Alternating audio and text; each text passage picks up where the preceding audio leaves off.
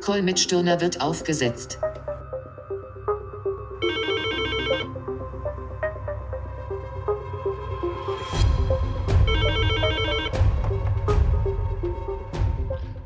Martin Stirner, PH. Markus Hujara von Cap Insight. Ich grüße Sie, Herr Stirner. Hallo, Herr Hujara. Herr Stirner, Sie sind ein Portfolio-Manager von seltenem Schlag. Sie haben eine klare Meinung und kein Problem damit, sie auch zu äußern. Deswegen, da ich jetzt Ihre Telefonnummer habe, mache ich davon Gebrauch und rufe Sie immer dann an, wenn an den Märkten etwas Spannendes passiert. Zum Auftakt ein Paukenschlag. Der Ölpreis. Öl wurde vereinfacht ausgedrückt zur billigsten Flüssigkeit des Planeten. Was ist da los? Das stimmt. Das ist, äh, hat Seltenheitswert, aber wir erleben ja die letzten Tage immer wieder Dinge von historischem Ausmaß und denken, kann es alles wahr sein? Ist es schon alles gewesen oder gibt es noch mal was Neues? Bis vorgestern hätten wir gesagt, na, jetzt haben wir für dieses Jahr haben wir schon mal alles erlebt, minus 40 Prozent im einen oder anderen Index, ein bisschen mehr auf der einen oder anderen Geschichte, Liquidität und plötzlich ruft mir gestern der Kollege zu, hey, gib mal CL1 Commodity ein, das ist der Future für Öl, der ist im Minus. Sag ich, ganz ruhig bleiben, atmen, alles wird besser. Minus geht nicht. Ja, guck mal drauf war minus 12, aber bis ich dann auch mich eingewählt hatte, waren wir schon bei minus 25. Ähm, gut. Bekannt ist, dass es das Thema ist Lieferung gegen Rohstoff und nicht gegen Zahlung. Und wenn jemand keine Tanklager hat in der Mitte von Texas bei WTI, dann hat er ein Problem gehabt, äh, den Kontrakt abzunehmen. Also war er auch bereit dafür, für minus 25 Dollar sein Barrel Öl zu verkaufen. Also er hat noch jemand, der ihm es abgenommen hat, 25 Dollar oben drauf gelegt. Ist eine Verwerfung des Marktes, die hätten wir uns vor 14 Tagen gesprochen oder ich hätte vielleicht besser sagen sollen, vor 14 Stunden getroffen, hätte ich gesagt, bei Null ist Schluss, Herr Hujara. Mehr als minus 100 geht in meinem Business nicht. Das können nur andere, wir nicht. Aber wir sind mal wieder eines Besseren belehrt. Jo, historisch Verwerfung am Markt, äh, hat aber aus meiner Sicht mit dem Rest der Welt relativ wenig zu tun. Gut, dass äh, Minus nicht geht, haben wir auch mal für äh, Anleihen gedacht, denke ich. Äh, daran haben wir uns inzwischen ja auch gewöhnt. Dennoch glaube auch ich äh, nicht, dass äh, das jetzt ein Dauerzustand äh, sein wird, dass man bezahlen muss, wenn man sein Öl hergibt welche Bedeutung hat das denn jetzt eigentlich? Ne? Also Öl als Indikator für äh, das Krisenbarometer, für wie es der Weltwirtschaft geht. Äh, schauen Sie da drauf und achten Sie jetzt, äh, also hat das irgendeine Bewandtnis für Ihre Portfolio-Allokation? Nein, im Moment keine, keine direkte Bewandtnis, weil wir weder in Öl-Driller noch in sonstigen Themenbereichen investiert sind, sondern in ganz anderen Bereichen investiert sind. Vor dem Hintergrund hat es, bis auf das, dass es Einfluss auf den Gesamtmarkt hat, hat es keinen, keinen Einfluss auf unser, auf unser aktuelles Portfolio. Die, der Einfluss, der ja gemeinhin ja auch heute logischerweise überall äh, diskutiert wird, ist ja das Thema, ist das nicht ein Indikator, ein Frühindikator, der uns anzeigt, wie grausam es der Weltwirtschaft geht?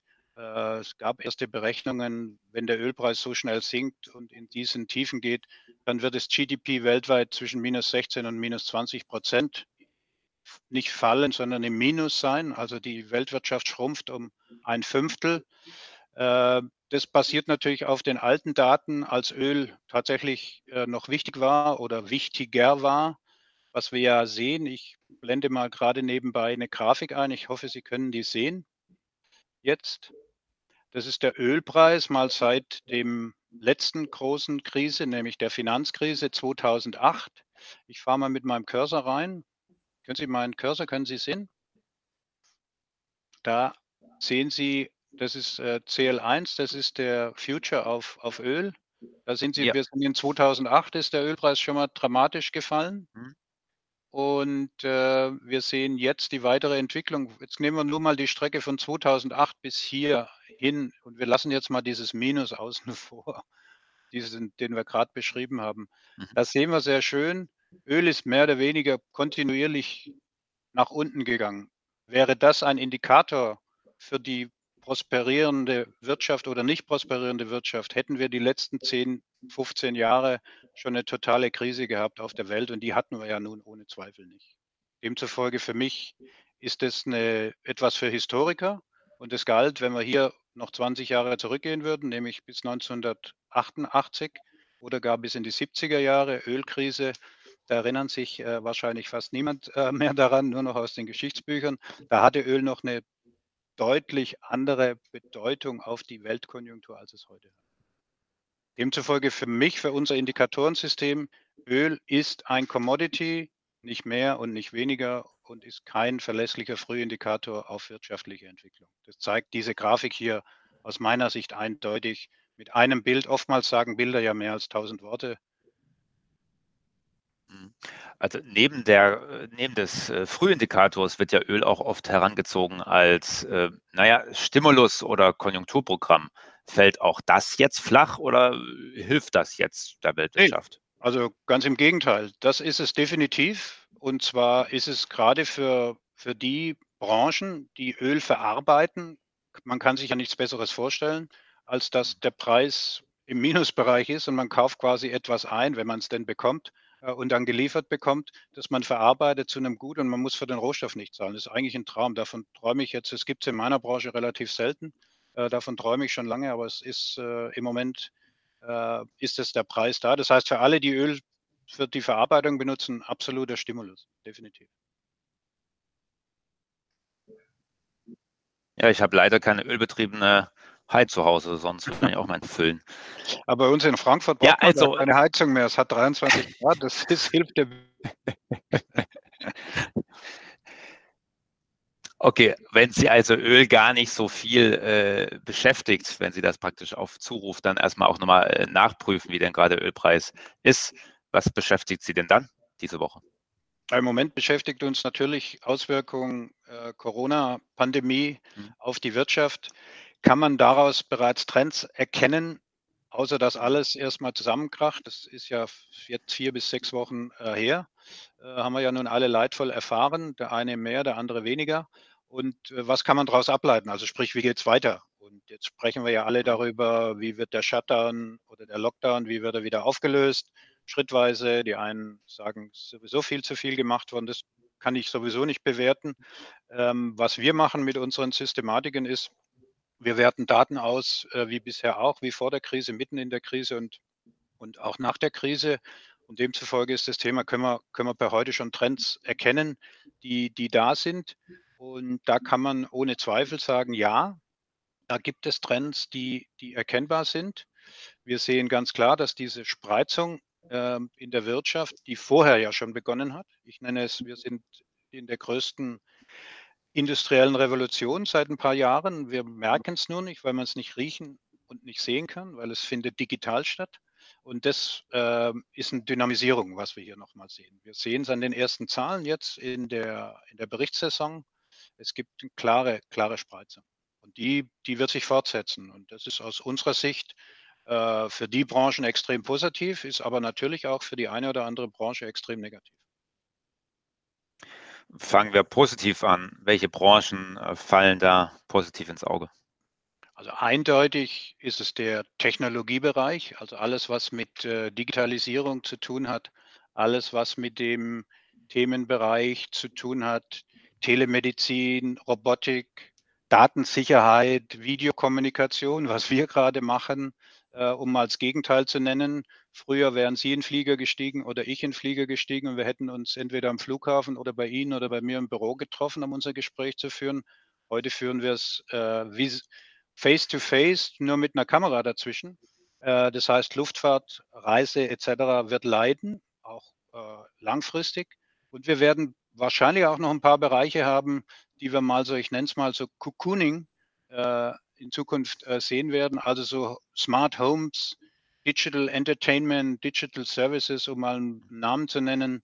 Äh, ein Kinobetreiber hat vielleicht Probleme, der bei mir hier in Frankfurt um die Ecke ist, aber Netflix hat mehr Abonnenten als jemals zuvor. Und, und da sehen wir die Trends hinlaufen. Jetzt haben Sie auch ein paar negative Branchen schon angesprochen, ähm, Reisebranche zum Beispiel. Ähm, äh, Gibt es Saison denn auch gerade in diesen Branchen, die jetzt gebeutelt sind äh, und auch nachvollziehbar gebeutelt sind, die eine oder andere Überraschung, auch positiver Natur? Also bei den Gebeutelten äh, kann ich das nicht erkennen. Da hm. fehlt mir die, nicht die Fantasie, sondern da fehlt mir das Datenmaterial, um daraus ablesen zu können, dass es positiv ist. Ich, lassen Sie mich das an einem Beispiel machen. Äh, meinem Lieblingsbeispiel Deutsche Bank, weil ich 500 Meter von der Deutschen Bank wegsitze in Frankfurt. Äh, die Deutsche Bank war irgendwann mal die zweitgrößte Bank der Welt, nämlich in den äh, Ende der 90er Jahre. Heute steht sie bei 5 Euro. Ich kann ihn gar nicht, will Sie gar nicht langweilen damit, was man sich dazwischen für Geschichten erzählt hat. Jetzt ist viel zu weit und es muss doch wieder kommen und es ist doch, kann doch nicht ewig so weitergehen. Es gibt einfach Trends, die sind irgendwann mal zu Ende. Mal gehen sie so, mal gehen sie so. Und aber wenn sich solche Megatrends ausbilden, wie jetzt, ich behaupte jetzt einfach mal, das Reiseverhalten von uns allen wird sich ändern. Zumindest im Businessbereich. Dort waren die höchsten Margen. Und dann wage ich weder zu spekulieren, wann eine Lufthansa wieder günstig ist, sondern ich sage einfach, die ist so negativ belegt. Es gibt so viele tausende andere gute Unternehmen, die davon, die keinen negativen Grundsubstanz haben. Da muss ich mich nicht versuchen, in Fallen Angels reinzukaufen. Das ist aus unserer Sicht die falsche Strategie. Also Lufthansa hier jetzt nur als Beispiel für die komplette Luftfahrt. Ja, ja. Ist äh, egal, ob Sie amerikanische Unternehmen ja. geben oder, oder, oder europäische, ist egal, oder asiatische. Was steht noch an bis zum Monatsende in der Berichtssaison? was wir haben ist, ähm, wir haben ja, ähm, also positiv ist gelaufen, jetzt wir mal, wir, wir, nehmen mal nur die dicken, die großen, äh, hm. kann man ganz klar sehen, Pharma-Technologie hat, ich will nicht sagen positiv überrascht in dem Sinne, dass sie extrem gute Zahlen gebracht haben, aber hat so positiv überrascht, dass die Erwartungshaltung, die ja deutlich zurückgegangen ist aufgrund der Krise, positiv übertroffen worden ist. Und deshalb haben wir beispielsweise auch bei Johnson Johnson, bei einer Abbott Lab, äh, die sind äh, nahe ihren All-Time-Highs. Oder nehmen wir, die hat noch nicht berichtet, eine Amazon, die hat in der letzten Woche dreimal neue All-Time-Highs gemacht. Die kommen äh, in, in der Woche um den 30.04., also die Amazon kommt am 30.04. und die Apple, also die Big Techs. Klarer Trend ist bis dato negativ sind Banken. JP Morgan und Citi haben schon berichtet. Die haben jetzt für europäische Banken sensationelle Ergebnisse im Vergleich zu europäischen sensationelle Ergebnisse abgeliefert, aber in deren eigenem Vergleich zu früher schlecht. Also wurden sie auch abgestraft. Also haben wir auch hier jetzt mitten in der Krise, am Anfang ist ja alles gemeinsam gefallen. Ne? Und äh, mitten in der Krise hat sich dann wieder ausgebildet, dass es doch äh, Differenzen gibt. Ich mache vielleicht gerade noch mal ein Bild, da sieht man das am schönsten. Das sind die beiden größten Titel in ihren Bereichen. Ich nehme mal eine Amazon und eine JP Morgan. Da würden mich jetzt alle schimpfen, die sagen, wie kann man Äpfel mit Birnen vergleichen? Kann man aber sehr wohl, wenn man aktiv ein Portfolio managen muss, dann muss man logischerweise Schwerpunkte setzen. Und da muss man schon gucken, in welchem Bereich man drin ist und nicht einfach passiv in allen Bereichen. Jetzt nehmen wir mal nur von Year to Date ich schalte gerade noch mal um. Ich hoffe, mein technisches Verständnis erlaubt auch das nochmal. Auch Sieht das ist ein Trend dieser Tage, ne? dass man absolut. Wir lernen dazu. besser wird, äh, mit diesen Tools umzugehen. Ja, absolut. So, bei mir zeigt es an, dass Sie schon mal ein Bild sehen müssten. Jo. Wir sehen jetzt hier, ich habe jetzt einfach mal Amazon, ist die schöne weiße Linie hier oben. Year to date, ja, wir reden von von den ersten dreieinhalb Monaten des Jahres. Sie sehen hier Amazon plus 30 Prozent, S&P minus 12, JP Morgan minus 33. Jetzt haben wir eine Differenz von über 60 Prozent. Machen wir mal Adam Riese, lassen wir mal ein bisschen außen vor. Wir ziehen das einfach mal voneinander ab. Minus 60 Prozent, die nach Market Cap am Jahresende größte Bank der Welt und die nach Market Cap äh, größte Online-Dienstleister der Welt. Das zeigt, aus meiner Sicht, wir können jetzt einfach auch mal ein paar Jahre zurückgehen, dann sehen wir, dass solche Trends schon lange anhalten, äh, dass Megatrends nicht nach zwei Tagen zu essen sind. Das hatte ich, das wollte ich damit ausdrücken vor, wenn, wenn eine Branche negativ belegt ist, europäische Banken schon lange, weil der Zins im Minus ist. Und jetzt geht es bei den amerikanischen Banken los. Die Fed hat auch auf Null oder darunter gesenkt. Jetzt werden die amerikanischen Probleme zumindest an der Stelle das gleiche Problem kriegen, was wir hier auch haben. Und deshalb seit diesem Zeitraum amerikanische Banken raus und äh, immer mal wieder angucken, aber die sind out of trend. Herr Stöhner, ich habe angerufen, äh, um mit Ihnen über den Ölpreis zu reden und wir sind bei amerikanischen Banken gelandet. So, äh, so spannend ist Portfolio-Management und so ganzheitlich muss man das wahrscheinlich auch sehen. Ich danke Ihnen für das Gespräch. Sie haben vorher gesagt, ähm, wir sind, wir dachten immer, wir sind durch mit den historischen Momenten. Ich bin sicher, dass wir da noch ein bisschen was sehen werden die nächsten Wochen. Und wenn es passiert, dann klingel ich einfach wieder durch. Sehr gerne. Hat mich gefreut. Danke. Machen Sie es gut. Tage, tschüss, die Tage. Tschüss. Ja, tschüss. Vielleicht gibt es ja auch mal eine positive Überraschung, damit wir darüber mal reden können. Ich würde mich ja, drauf Hat ja auch was. freuen. Alles klar. Ja. Danke. Tschüss. Tschüss. Stirner hat den Call verlassen. Pujara hat den Call verlassen.